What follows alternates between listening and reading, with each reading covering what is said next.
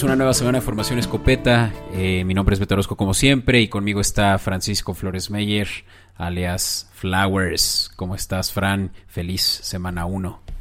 It's back, baby.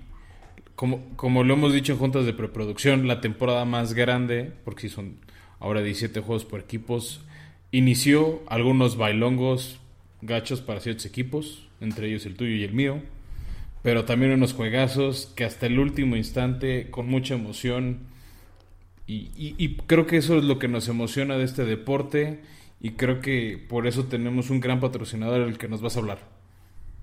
Sí, claro. Pues eh, nuestro patrocinador oficial, Cerveza Lobo Negro, Pasión por la Malta. Por la Malta. Eh, elijan entre sus cuatro principales sabores, Fran, eh, la IPA, la Pale Ale, la Imperial Stout y la Red Ale. Utilice su código de descuento, Escopeta Podcast, para recibir un 10% de descuento. Síganlo en Cerveza Lobo Negro en Instagram. Y pues aprovechen de este descuento para eh, aprovechar en esta semana 2 que se viene.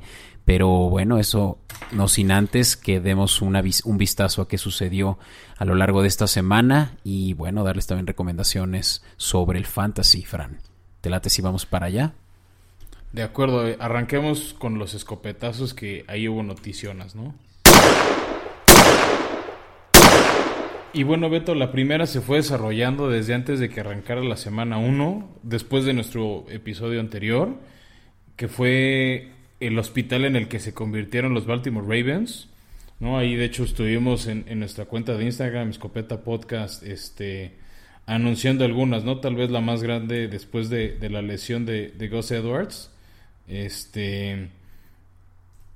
las siguientes lesiones, ¿no? Se quedaron sin corredores. o sea, de hecho, para la semana 1 acabó jugando Tyson eh, Williams. Pero Marcus Peters, su esquinero, lesionado. Y una jugada después, o una jugada antes, Gus Edwards, que tenía pues la posibilidad de suplir a, a J.K. Dobbins, que ya hasta lo habían agarrado varios en Fantasy. También se despide de la temporada. Justin Hill también se despide. y pues ahí super diezmado Baltimore y creo que eso será algo que comentaremos de por qué accionaron así en, en, en la semana 1 en el Monday Night Football contra los Raiders, ¿no? Ya llegaremos a eso, pero pues un hospital que le cambia ciertas cosas este, a Harbaugh de cómo plantear el, equipo y creo que no les da tiempo de ajustar todo su esquema porque eh, pesa mucho la corrida y ya no estás listo para eso, siento yo. Es pues un equipo que recae mucho en la corrida y que tres de sus principales corredores estén fuera de la temporada, pues ya lo deja realmente en jaque a, la ofensiva de los Ravens, quienes creo que van a solucionar eh, este setback.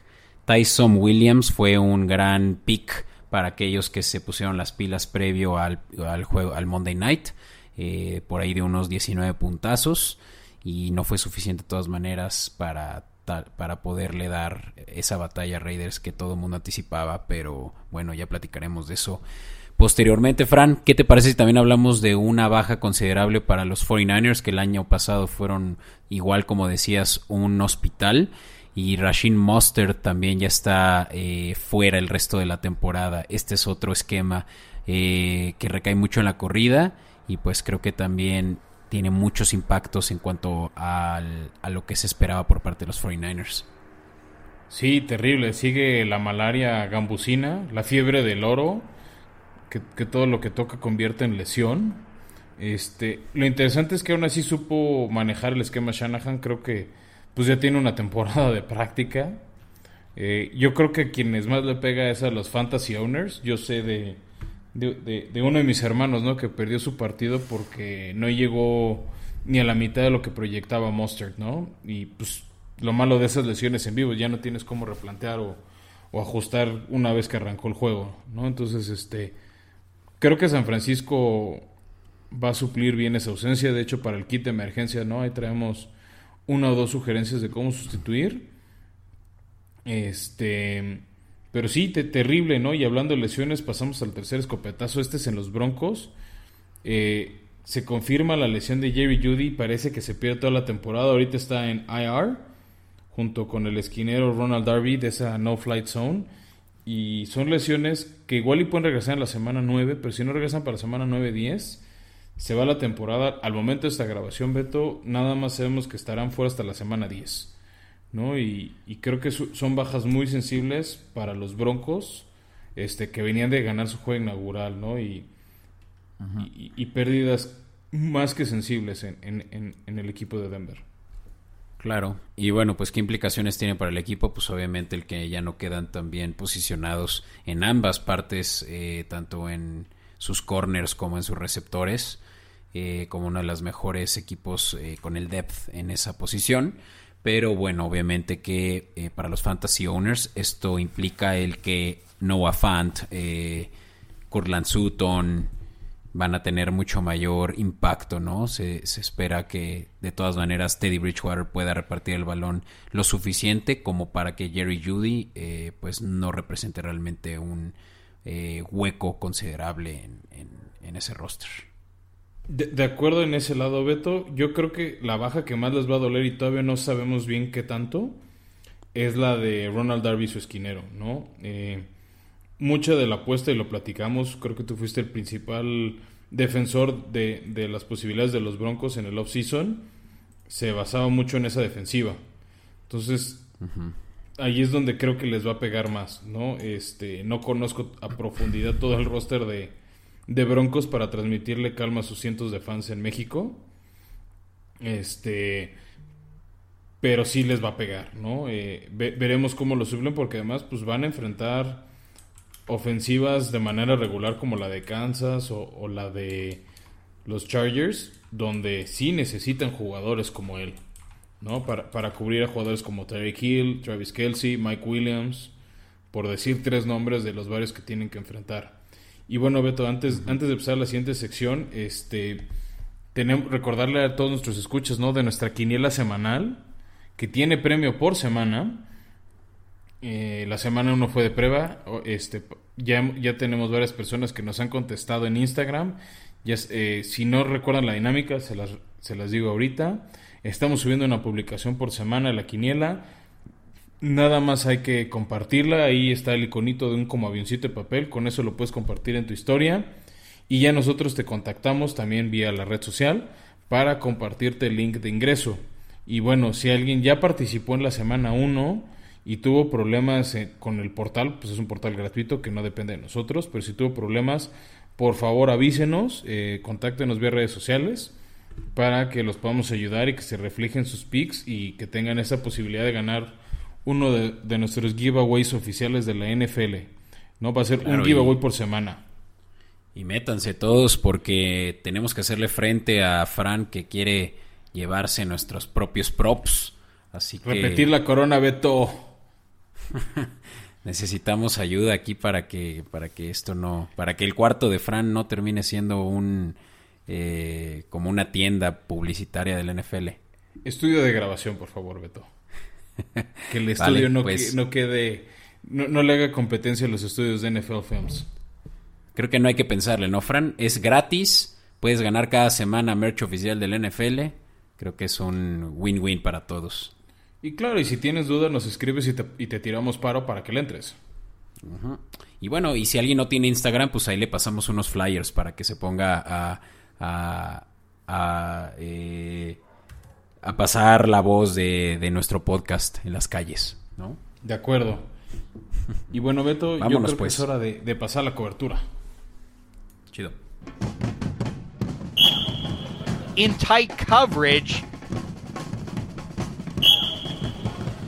Pues Beto, arrancando la cobertura, yo lo iba a nominar como el juego a la semana y después llegó uno mejor que, que, tú vas a arrancar con ese, pero me fascinó el Kansas Browns, creo que tomó el ritmo con el que nos dejó en playoffs. Me gustó mucho la agresividad con la que Stefanski sacó al inicio a, los Browns, que de hecho, pues es más, o sea, anotaron en una ofensiva rápida, 75 yardas, avanzaron en el campo y por un castigo, pues se la jugaron a, la conversión y ya desde el principio iban con ocho puntos. Estaban frenando a Kansas City. No sabía el coordinador defensivo a quién frenar, si a Schwartz, si a Landry, si a, Karim Hunt, si a, si si se le escapaba a Mayfield. Hasta que vino lo que para mí fue un error grosero, bueno, no grosero, pero un error clave de Chubb en un fumble. Y este, con el que empezó a recortar distancias Kansas y luego la especialidad de la casa, ¿no? Un 70 yardas en tres jugadas, dos pases muy profundos a Hill, otro a Kelsey y adiós ventaja y ya Kansas con el dominio del juego. Simón. Sí, sí estuvo bueno y sobre todo que pues sí hay frente a el posiblemente el mejor equipo de la liga. Kansas yo creo que tuvo un... Eh, o sea, se, no, se notó que tiene desventaja versus otros equipos en la línea ofensiva. Quiere decir que por ahí es donde puede aprovechar otro equipo esa oportunidad. Porque no se vio tan bien como se esperaba. La verdad es que toda esa nueva línea ofensiva no pudo cubrir bien a Mahomes, excepto pues que Mahomes pudo eh, eh, salirse con la suya y pues lanzar a su ala cerrada principalmente en esas presiones que tuvo por parte de la línea de Cleveland, que además es muy buena. Eh, pero pues ya principalmente el que sí se le puso al frente, pues un equipo liderado por Mayfield, quien creo que necesita pues solo un poquito más de confianza, ¿no? O sea, estará eh, sin su principal receptor, que creo que también puede hacerlo mejor sin él, sin OBJ pero... Creo que no lo pues, extrañan, ¿eh? Creo que funciona mejor Cleveland sin OBJ que con OBJ, ¿eh? Sí, es lo que, es lo que muchos dicen, que, que mejor que ni regrese. Y, y, pues yo, yo, yo creo que Cleveland tiene mucho potencial. Piensa solamente que Stefanski está eh, evaluado como el mejor coach eh, del año pasado. Se ganó el Coach of the Year y este año pues trae incluso un mejor equipo en términos sobre todo defensivos. Así que casi le ganan a Kansas y pues yo creo que este juego que viene ya va a ser un juego a la bolsa para que ahora sí empiecen con su primera eh, victoria, ¿no? No podía estar más de acuerdo contigo, Beto. Creo que se viene lo mejor. Y adelantándonos, viene una papa en Houston. Que aunque ganó, mm. creo que va a ser su única victoria del año. Seamos sinceros, fue un fluke bueno, quiero pensar que fue un fluke de, los Tejanos, aunque está el tema del orgullo, pero no, no tiene nada que ver con Cleveland. Y bueno, Beto, de ahí quiero pasar al juegazo de la semana. Eh, uno de nuestros ex invitados estuvo ahí en el estadio, nos estuvo compartiendo videos. Así es, del ambientazo en la estrella de la muerte. Qué juego, Beto, de locura. Me recuerda a los Monday Nights que mi papá me contaba de niño, de finales increíbles y mágicos yo solo tengo que decir una cosa. Derek Carr está jugando su mejor juego de su, el, eh, o sea, al nivel más alto de su carrera. Creo pues, que, está muy y se quebró la rodilla, ¿no? Sí, sí, pero te hablo te hablo de, de un eh, coreback que yo por lo menos no había visto antes, con esa confianza con la que solo con un par de minutos en el reloj para poder empatar el partido, dos balazos en medio, de además eh, pues varias eh, armas que tiene que también son undervalued, así como el mismo Derek Carr, que dio para 435 yardas y ahorita es el líder en yardas por aire. Eh, dieron un juegazo también el resto de la línea de los ofensivos. Hablo de Derek Waller, uno de los mejores tight ends de la liga.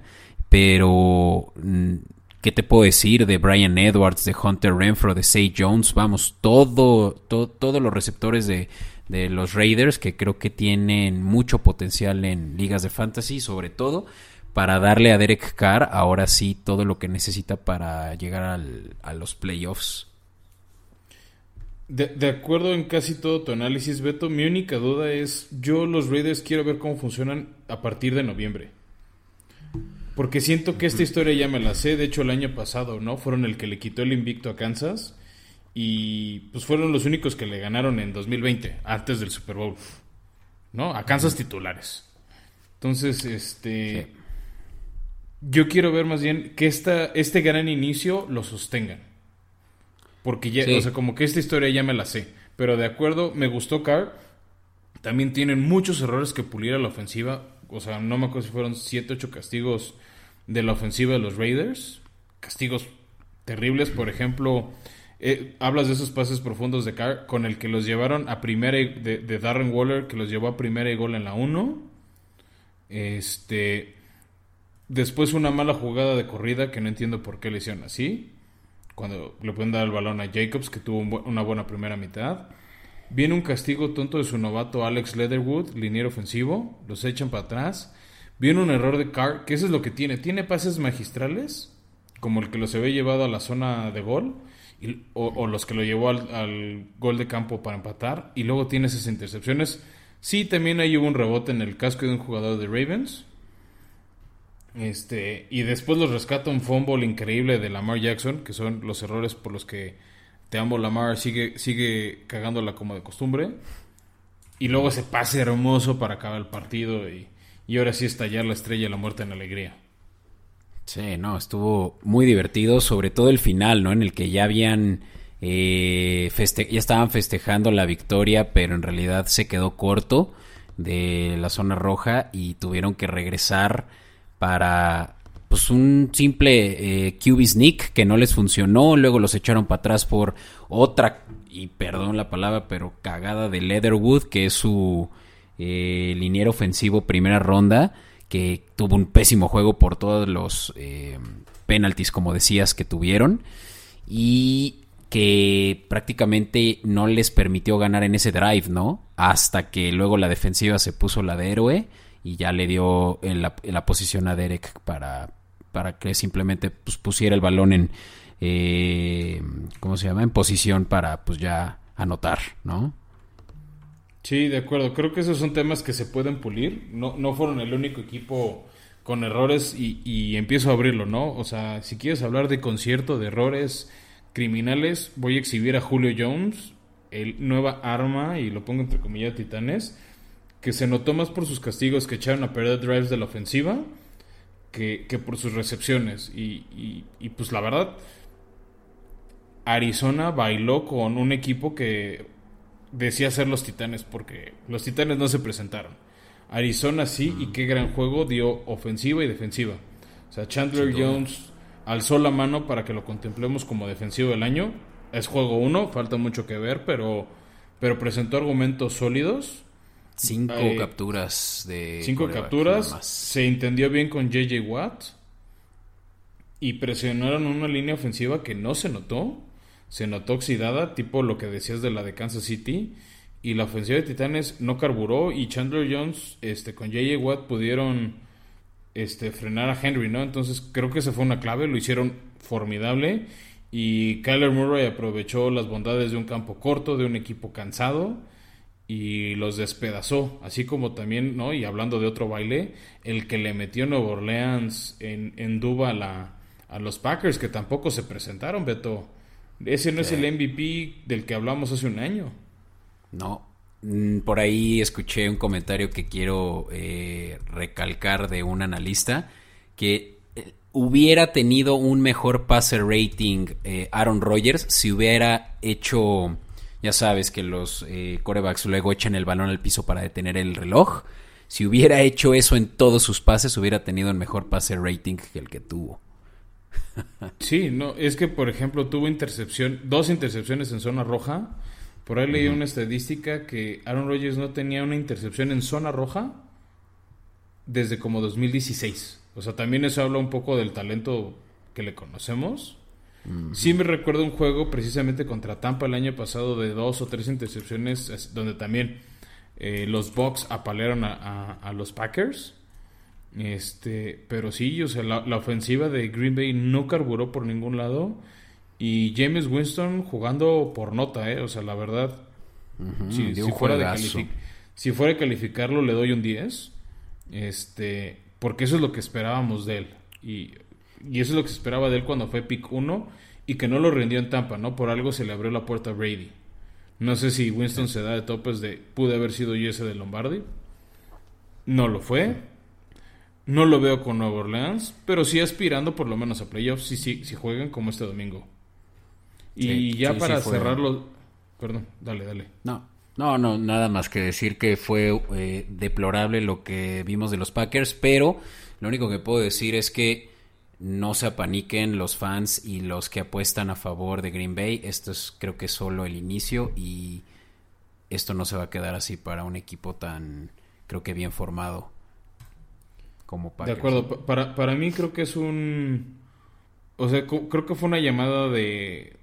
Como dicen los gringos, el wake up call, ¿no? Ese, ese despertar para Tennessee y para Green Bay de, a ver, si quieres esperar playoffs como estabas el año pasado, o corriges o no vas a alcanzar, ¿no? O sea, creo que semana uno todavía no prendería la, los focos rojos. Si vuelven a jugar como el domingo, la semana 2, sí. Y otro equipo que también me decepcionó por, lo de, por la defensiva fue los Colts. O sea, creo que no le tenía. Bueno, le sigo sin tener fe a Carson Wentz. Este. Pero creo. Eh, pero creo que la defensiva de los Colts era para que hiciera más y más de locales contra Russell Wilson y compañía y los exhibieron, ¿no? También, tal vez no fue un baile tan feo como, como el que dio Santos o Arizona, pero la ofensiva de Seattle, este, jugando perfecto y de hecho las dos divisiones oestes, Beto, los cuatro equipos con victoria, este, pues obviamente no se puede ser un líder porque va una semana, pero interesante, no lo habíamos dicho que el oeste de los dos lados era fuerte y los ocho equipos con victoria, ¿no? Y, se confirma también ese dominio ofensivo de los Rams, ¿no? También otro equipo, hablando del cuarto baile que vimos, qué manera de Sam Bradford de conectarse con su equipo nuevo y bailarse a la que me gustaba como una de las mejores defensivas de la liga en Chicago. Sí, y, digo, creo que no tiene tanto mérito los Rams a estas alturas porque más bien fue un pésimo juego por parte de los Bears. No entiendo por qué no van a empezar ya a poner a Justin Fields como titular. Eh, se viene una semana dos en la que va a ser un juego de revancha para Andy Dalton y seguramente va a ser el titular. Y en una de esas vuelven a perder el juego, similar a como la sorpresa que dieron los Bengals esta semana los vikingos, ¿no? En la que se fueron hasta un quinto o cuarto a jugar hasta el final por terminar 27 a 24, ¿no? Sorpresa que los Bengals le ganaran a unos vikingos que una vez más a mí no me sorprende que estén perdiendo, por más de que tengan armas tan potentes como Justin Jefferson, como Dalvin Cook. Eh, y fue un juego que también pudo sorprender a los que apuestan eh, a favor de los favoritos. Sí, de acuerdo. Yo siento que, por ejemplo, ese, ese tumbó varios Survivors, esa derrota. Creo que no le teníamos tanta fe a Cincinnati por lo que habían hecho. Este. Entonces, e, eso creo que va a ser interesante, ¿no? El, cómo. El cómo responde Minnesota. También por ahí, este. Pues lo están pasando en tele de cable, ¿no? Antes de que arrancara el Patriotas contra Miami que no hablaremos mucho del mm. debut de Mac Jones con derrota, no vamos a profundizar en, ese, en esa llaga, Beto. Este, pero también creo que el fumble que le dio el balón al final a Cincinnati no era. A mi gusto eh, fallaron los árbitros en la revisión. De todos modos, ya había tenido en el balón eh, el, equipo de, de Minnesota en una ofensiva y no habían podido capitalizar. Esa era la segunda, entonces también es como de, hijo, mijo, ¿qué estás haciendo, no? Sí, no, claro. Y bueno, ya dejas, ya me dejaste a mí por lo menos con ganas de opinar un poco sobre ese juego eh, entre Pats y Dolphins. Por favor. Así que si quieres, eh, vamos por, con ese y con eso ya terminamos esta cobertura de lo que fue una semana, pues, sorpresiva, pero tal vez no para los que vieron este juego. Yo vi a un equipo de los Dolphins superior, por donde le veas. Y principalmente la sorpresa de que tú, Tango Baloa, pues tuvo un buen juego. O sea, hablamos de un juego en el que tuvo un completion percentage de cerca del 65%. Se, se vio sobre todo eh, bien, o sea, se vio cómodo pasándole el balón a Waddle, pasándole... Eh, Buena conexión, ¿eh? Waddle jugó muy bien en su debut, ¿eh? uno de los novatos que debutó con pie derecho. Totalmente, y, y pues de ahí también se puede esperar mucho ya con el regreso de eh, Will Fuller ya para la semana 2. Así que realmente igual va a tener a muchas armas, eh, perdón, eh, Tua va a tener muchas armas con quien realmente eh, hacer efectivo ese pase aéreo. Cabe recalcar, eh, ese ataque aéreo, perdón. Y cabe recalcar que Tua tiene un récord de 8 ganados y 3 perdidos en lo que va como titular. O sea, se, se ve que tiene el potencial de poder tener la confianza suficiente para así ser ese coreback franquicia. Que si lo vemos del otro lado, los Patriotas también tienen a un coreback con yo creo que muchas aspiraciones de poderse eh, definir como un coreback franquicia. Tuvo 281 yardas para un touchdown y cero intercepciones, o sea, nada mal. Eh, en términos generales, hasta podemos decir que estuvo mejor que Tua, pero tenemos un gran problema, ¿no? Que los Patriotas no tienen las mismas armas ofensivas.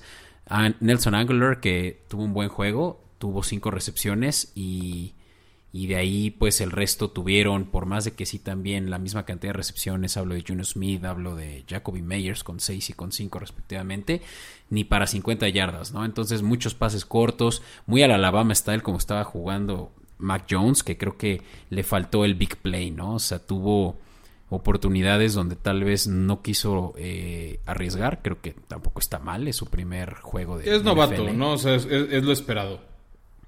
Y, sí, o sea, se, se, espera que los Patriotas sí sean un contendiente a un comodín en los playoffs, pero creo que van a tener que arriesgar más de lo que se vio esta semana, porque evidentemente un equipo como Miami, que no lo vi tan fuerte como la semana pasada, pues les va a ganar aunque sea por un punto, ¿no? Y de nada te sirve estar cubriendo las líneas, sino pues más bien acumulando victorias. Es que no juegas a cubrir línea, Beto, juegas a ganar y al final es, es de esas derrotas divisionales que luego pueden definir un lugar de playoff. No, o sea, tal vez estoy equivocado con los Pats. Este. Pero creo que eso puede salirles carito. Sí, sí. Oye, Fran, pues vamos a avanzar, pero no sin antes.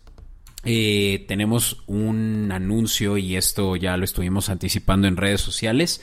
Y es que la semana pasada estuvimos publicando eh, debido a nuestro aniversario, el que íbamos a dar un giveaway. Íbamos a estar regalando un banderín y un vaso. Eh, bueno, un vaso y un six de cerveza Lobo Negro al eh, y esto al ganador que se seleccionó y ya ganador tenemos o ganador, aquí somos inclusivos, ¿no? Puede ser hombre o mujer, que es lo padre también. Exactamente.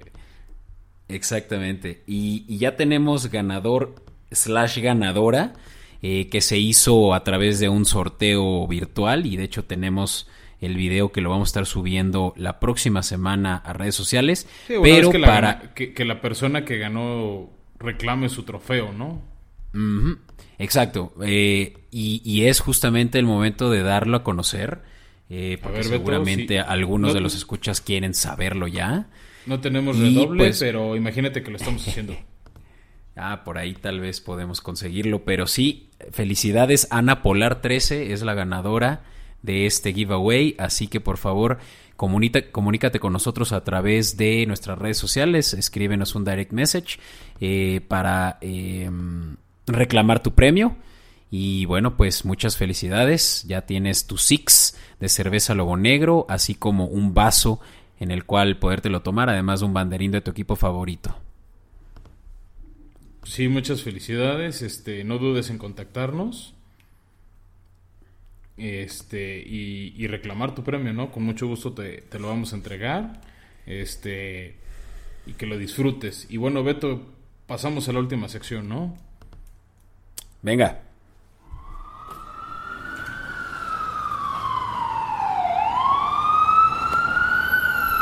Pues Beto cambiando la pues ya saben todos. Ah, mira, me ganaste la palabra, Fran. Dale, dale, dale. Tú, tú eres, tú, estás de buenas. Tú, tú me ganaste esta semana de Fantasy. Seamos, seamos justos, abre tú. Exactamente. Creo que si alguien tiene que dar eh, consejos esta semana soy yo y no tú, Fran. Lo siento, pero las yeah, o sea, no me fue mal. No me fue mal. Tienen consecuencias. eh, pues ya saben que este es un, un, espacio en el que vamos a darle recomendaciones sobre qué eh, acciones tienen que realizar respecto a su equipo para mantenerlo sano. Por ahí ya estarán viendo que tienen tal vez otro, uno que otro jugador lesionado. Estos tienen que bajarlos, ya lo estuvimos mencionando. Eh, Rashid Mustard está lesionado eh, durante toda la temporada. No hace falta que lo guarden por ahí en su banca. Eh, hablábamos también de Jerry Judy, que se va a perder hasta unas 10 semanas. No estoy tan seguro de que valga la pena mantenerlo ahí en tu banca, si es que tienes una banca muy reducida de unas cuatro posiciones.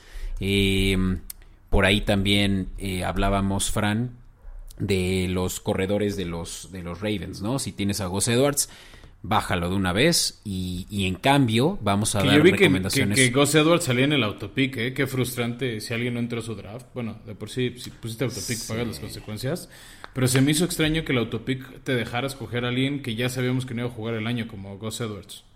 Sí, el ranking del draft creo que se define días antes de- del mismo draft y, yo también por ahí lo vi. Así que sí, sí es una pena si es que tienen un comisionado que no se tomó el, el tiempo para quitarlo del, del top. Pero bueno, Em, tengo entonces pues yo un par de, de opciones. Fran, ¿te parece si yo empiezo dando mi top eh, recomendación sobre un agente libre que seguramente van a poder tomar esta semana en el waiver wire? Dilo, dilo, dilo, a ver. Para que... Mira, quiero ver para no repetirte. Órale, pues mira, de coreback tienen a. Yo creo que sí, estaremos hablando del top 3 QBs de esta semana. Jalen Hurts es el coreback de Filadelfia, quien dio un excelente juego, Fran. Eh, este dio para aproximadamente treinta y tantos puntos, si no mal recuerdo. Y se posicionó precisamente solo abajo de Kyler Murray, quien seguramente ya todos tienen piqueado. Y por ahí también James Winston, que puede ser también otra buena opción si es que tienen un coreback más medianón. Eh, Jalen Hurts, te digo cómo le fue, tuvo 27 pases completos de 35, 264 yardas y 3 touchdowns. Y eso sin mencionar eh, todo lo que corrió por tierra. Así que bueno, también le tocó ahí- una ofensiva tranquila. Dio una defensiva tranquila en Atlanta. Y, y veamos cómo le va en esta semana 2, este, que van contra San Francisco, ¿no? Que, que no, que la ventaja es en casa, pero creo que es una defensiva de mejor calidad que Atlanta, pero sí me gusta la sugerencia de Jalen Hurst. Y ojo, gusta- ahorita que lo mencionas, eh, 49ers ofreció la mayor cantidad de puntos a, re- a corredores opuestos y esto fue contra Detroit. Creo que hay la Qué posibilidad manera de de, que Jalen complicarse. Hurts...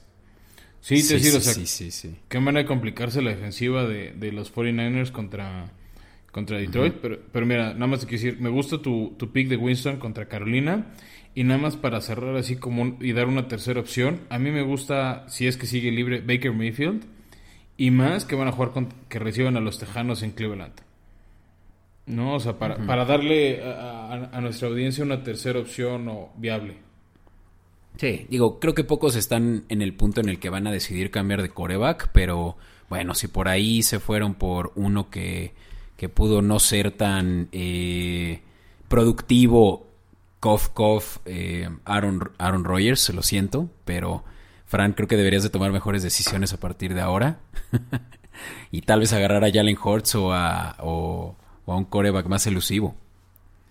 Definitivo, ¿no? Este, pero bueno, si quieres, Beto, vamos brincando a otra posición y justo hablando de Lucivo y del tema de lesiones, eh, empieza a sonar mucho y a mí me gusta la sugerencia de Elijah o- Eli Mitchell, el corredor de San Francisco, que fue el que tomó el lugar que dejó Rashim Mustard, la gran duda entre los fans y por ya man- me mandaron un meme este, unos amigos, es pues si se va a lesionar o, o si recibir el voto de confianza de Shanahan, yo creo que sí se lo van a dar. Creo que cerró bien el juego de San Francisco contra Detroit. Entonces, me gusta con una opción de, de corredor. O si no me gusta de Miami Gesicki, lo he visto en varias ligas disponible. O hubo gente que lo agarró y lo cortó porque no tuvo un gran juego contra, contra los Patriotas. Pero creo que contra Buffalo en casa Gesicki eh, no- no- me va a sacar la espinita y, y va a demostrar. Y bueno, y si no, ahí está Elijah Mitchell contra Te, la. te voy a decir cuál de es el Philly. único te voy a decir cuál es el único problema de Gesicki su línea ofensiva no es muy buena no creo que le puedan abrir esos huecos esperas de un RB1 RB2 Ah, por eso también te doy Elijah Mitchell, ¿no? Te estoy dando dos opciones y, y- y creo que tú ahí tienes lista una tercera, ¿no? exactamente y es Jamal Williams Fran Jamal Williams si lo recuerdan bien era el Robin de Aaron Jones, era su sidekick en Green Bay. Él tenía un rol muy distinto al que tiene ahorita en Detroit que creo que deben todos de considerar porque hablo de un jugador que está, eh, está como segundo al mando en el detrás de Swift, ¿no? Detrás de Swift, donde hay dos cosas que considerar aquí, ¿no? Swift es muy proclive a, a poderse lesionar o por lo menos a poder tener eh, dificultades eh, respecto a su rendimiento. Lo vimos la temporada pasada y es donde Jamal Williams, que es súper eh, consistente, pueda tomar esa, ese rol dominante, ¿no? La semana pasada, bueno, esta semana le, le, le anotó a San Francisco 25 puntos en fantasy principalmente por aire, y eso es, eso es importante mencionar. Tuvo un total de 8 recepciones. Eso en PPR ya solo por esas recepciones son 8 puntos, más todas las yardas que dé. Entonces, Jamal Williams es una excelente válvula de escape que creo que deberían todos de considerar si es que están en una liga PPR. Y, va también a un, a un revenge game, ¿no? Justo decías, este, lo dejó ir Green Bay y es precisamente la siguiente parada en el calendario de Detroit. Ese es el Monday Night. Sé que me estoy adelantando el próximo episodio. Este, pero creo que luego en esos juegos hay jugadores extramotivados, ¿no? De demostrarle a ese equipo que los dejaron ir que estaban mal. Entonces, este, creo que ese es otro valor adicional a, tu recomendación de Williams. A huevo. Vámonos por la última posición a, a, proponer, Fran. Vamos, Beto. Este, pues la siguiente posición es como el flex o el wide receiver, ¿no? Este, ahorita no no traigo sugerencias de tight ends, siendo sinceros. Este, no, no veo ninguno fuerte. Tal vez por ahí vino unas ligas que hubo gente que banqueó a Gronk o que no, no lo reclutaron. Se me hace un grave error. Este, ya lo habíamos dicho, ¿no? Gronk es el, el go-to guy de Tom Brady en, en, zona roja y lo demostró contra los vaqueros. Pero me gusta como wide receiver 2 o como opción de flex a Emmanuel Sanders de Buffalo. Eh, tuvo un buen juego contra Pittsburgh creo que no todos los errores de Buffalo fueron de su, de su elección, pero cubrió muy bien Pittsburgh a, a Stephon Diggs y se convirtió Sanders en esa opción 2 confiable de Josh Allen. Entonces, este me, gusta ese pick y más aunque va a tener un dolor y más porque creo que la defensiva de Miami va a anular a, Stephon Diggs, yo buscaría a Manuel Sanders en el waiver wire. Mira, pues para los que nos escuchan que no se sienten muy confiados de que Fran esté proponiendo un veterano como Emmanuel Sanders que puede que ya no esté en el pico de su carrera. no, ya no está en el eh, pico, eso te lo firmo desde ahorita. pero yo sí voy a dar, no una, pero tres opciones y esos son los receptores de los Raiders, Fran. Lo dije hace rato y Derek Carr tiene, yo creo que aires de esta temporada sí posicionarse como uno de los mejores eh, corebacks, por lo menos ¿Qué digo de la americana? Pues en la americana están todos los mejores corebacks, pues la, de la hay, Hay uno en la nacional que tienes que respetar bastante. Por lo menos uno. Mm, Tom Brady. digo. No, o sea, el MVP, el GOAT, el, el siete veces campeón, creo que... El que hizo dos puntos en fantasy. ¿Tom Brady? ah, no, yo pensé que ya te había referido a Aaron Rodgers. Estamos hablando de Brady, te estoy diciendo el siete veces campeón del mundo, el GOAT. Mm, mm, mm. Ah, ah, ah, ya. No, es que por ahí escuché MVP y pensé que todavía estabas hablando de tu coreback, pero ok. No, fue Super Bowl MVP. Chido. Sí, no, totalmente. Pero bueno, back to lo que quería decir. Eh, Raiders tienen muchas eh, armas con las cuales Aaron Rodgers va a poder dar un juego como el que vimos el lunes. Hunter Renfro. Ah, perdón, disculpa. Yo sé que eh, estás enamorado de Rodgers, pero estamos hablando de los Raiders. Sí, sí, sí, sorry. Derek Carr. Y es Hunter Renfro, es Say Jones, es Brian Edwards. Y eso sí es que también eh, Rocks, eh, Henry Rocks, quien muchos pensaban que era el wide receiver one de los Raiders, no está aún disponible. La verdad, yo primero me iría por uno de estos tres antes de Rocks. Eh, y en ese orden, Renfro creo que es un excelente waiver wire. Si es que por ahí tienen una liga bien competida, estoy seguro que esa de todas maneras va a estar disponible. Eh, así que considérenlo porque yo creo que Derek Carr viene con ganas de ganarle a sus rivales divisionales y hablo de que es donde más peleado está eh, la competencia. Me, me gusta tu sugerencia, Beto. Justo te iba a preguntar, bueno, si te tuvieras que casar con alguno de los tres, ¿con cuál? Hunter Respondiste bien esa pregunta. Me- también creo que Renfro fue clave, ¿no? En, en ese, en ese último... No, no en el último drive para ganar el partido, pero en el drive que los llevó a empatar el partido, ¿no? Este, tuvo varias recepciones. Ya sé en cuál dices. Una, una donde re- recibió a 5 yardas de line of scrimmage, se fue a la lateral y no sé cómo chingados, pero no lo tacleó eh, Marlon Humphreys y se fue, pero así por la banda unas 20, 30 yardas. O sea, Renfro tiene excelente footwork y yo creo que sí puede ser de las primeras opciones de Derek Carr al, eh, al hacer el read de la jugada. Sí, yo creo que ese es el video con el que lo podemos vender, Beto. Esa jugada. Ajá, exactamente, Fran. Vale, pues, ¿qué más tenemos para la gente? Un kit, eh, yo creo que muy completo. Eh, realmente es la semana 1. Yo creo que recomiendo a todos que no se desesperen, no tiren a Seque en esta semana. Sé que tuvo No, un, o sea, un sé que sí juego. tírenlo. Yo No, sé que no le perdí la todavía. fe en 2020. No tiren a Aaron Jones, por favor. No tiren a aquellos first, second picks que tuvieron solo por eh, celos. Ah, sinceramente es nada más el principio. Ujú. Davante, o sea, muchos jugadores que puede que necesiten estar sentados una semana para, para, eh, pues para que recapaciten.